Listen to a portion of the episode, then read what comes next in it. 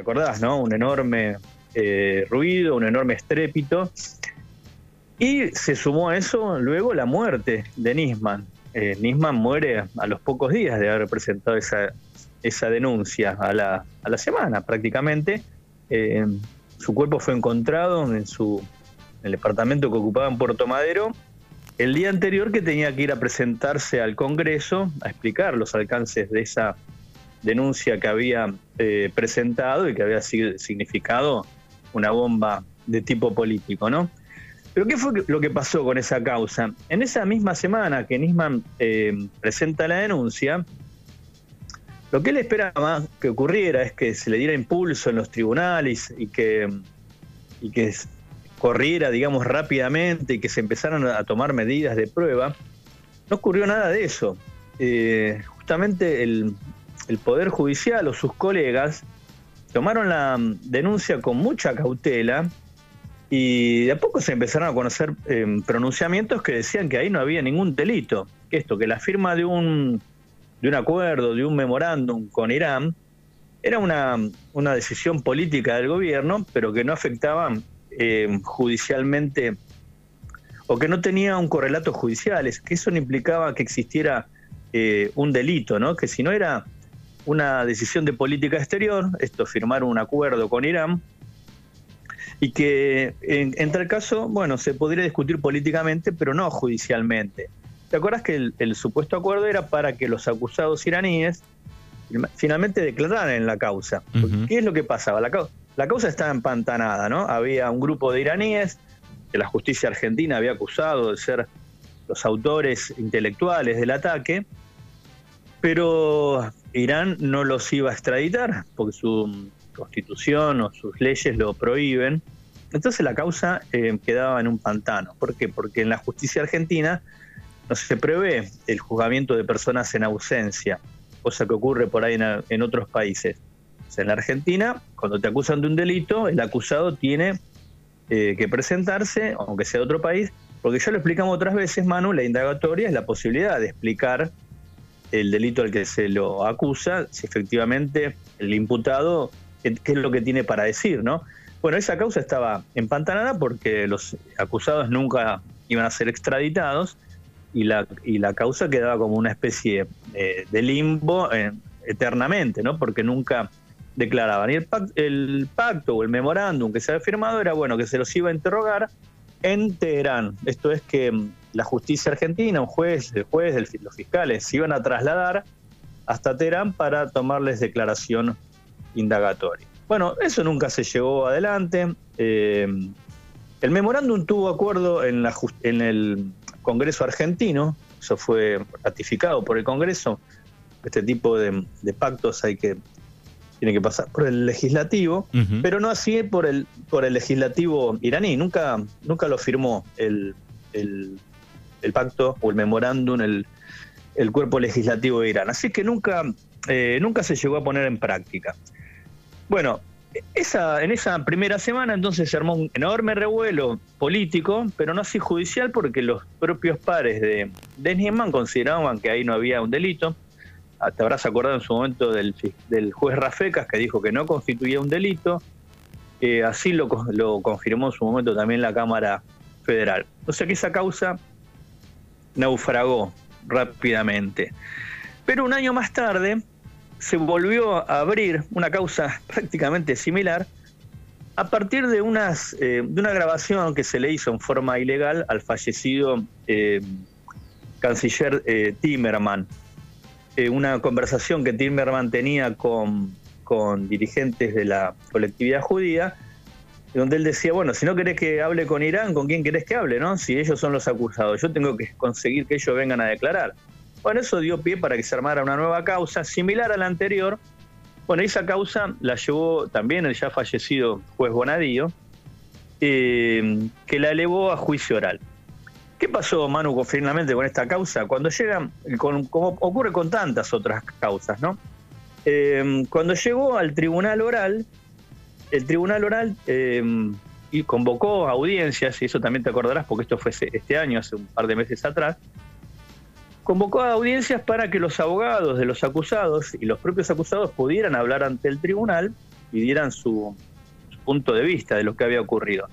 Bueno, ahí en su momento, por ejemplo, Cristina Kirchner dijo que esto efectivamente era un, acuerdo de tipo político con Irán para destrabar el estado de la causa, que no había habido ninguna, ninguna eh, ningún delito, que esto era una cuestión política entre estados, pero que finalmente el pacto nunca había entrado en juego. ¿no? Bueno, después de haber eh, escuchado a todos los eh, imputados y a los abogados, el tribunal oral que tenía que hacer el juicio, ¿qué hizo? Resolvió no hacer el juicio. Digo esto, mano, ¿no? Cinco años estuvo hablando de esto, más, seis años, pues esta causa de se origina, la denuncia original de Nisma desde 2015, el Tribunal Oral dijo, bueno, acá no hay ningún delito. Efectivamente, como vienen sosteniendo los, eh, las defensas de los imputados, fue un tema de discusión política o de política exterior, si querés, pero no había, no había delito. Y el Tribunal Oral entonces resuelve eh, cerrar la causa y declarar lo que se conoce como el sobre, sobreseimiento de todos los acusados, inclusive eh, Cristina, Cristina Kirchner. ¿no? Bien, así que, eh, son, son, cuestiones políticas no justiciables, digamos. No judiciables, exactamente, claro. Esto fue una, una cuestión política, una negociación política entre el Estado argentino y el Estado de Irán. Ese memorándum nunca se llevó a cabo, o sea, nunca fueron a, el juez ni los fiscales a, interrogar a los, a los acusados iraníes a Teherán. la causa sigue en el mismo limbo que estaba antes, esa también es la verdad de la historia. Eh, pero bueno, no hay un delito acá, no hay un delito. Eh, inclusive te acordás que Bonadío había hablado de un delito de traición a la patria, una cosa que no tenía ni pies ni cabeza, y efectivamente así también lo resolvió el tribunal oral. Esto fue hace unos meses atrás. ¿Y qué pasó? Luego de esa decisión, el fiscal de juicio, Marcelo Colombo, apela la, la medida porque considera que efectivamente sí se tiene que realizar el juicio oral y también la querella que representa la AMIA también apela a la medida en el convencimiento de que también se tiene que hacer un juicio oral, porque sí, efectivamente ellos creen que hubo eh, un delito, ¿no? Bueno, ¿cuál, todo este introito para decirte que, Manu, ayer el fiscal ante la Cámara de Casación Penal, la Cámara de Casación Penal es el máximo tribunal penal del país del fuero eh, federal, ¿no? Bueno, el fiscal Javier de Luca resolvió no apelar el cierre del expediente. Esto es, no sostuvo la apelación del fiscal Colombo. ¿Qué es lo que dice De Luca? Efectivamente acá no hubo ningún delito.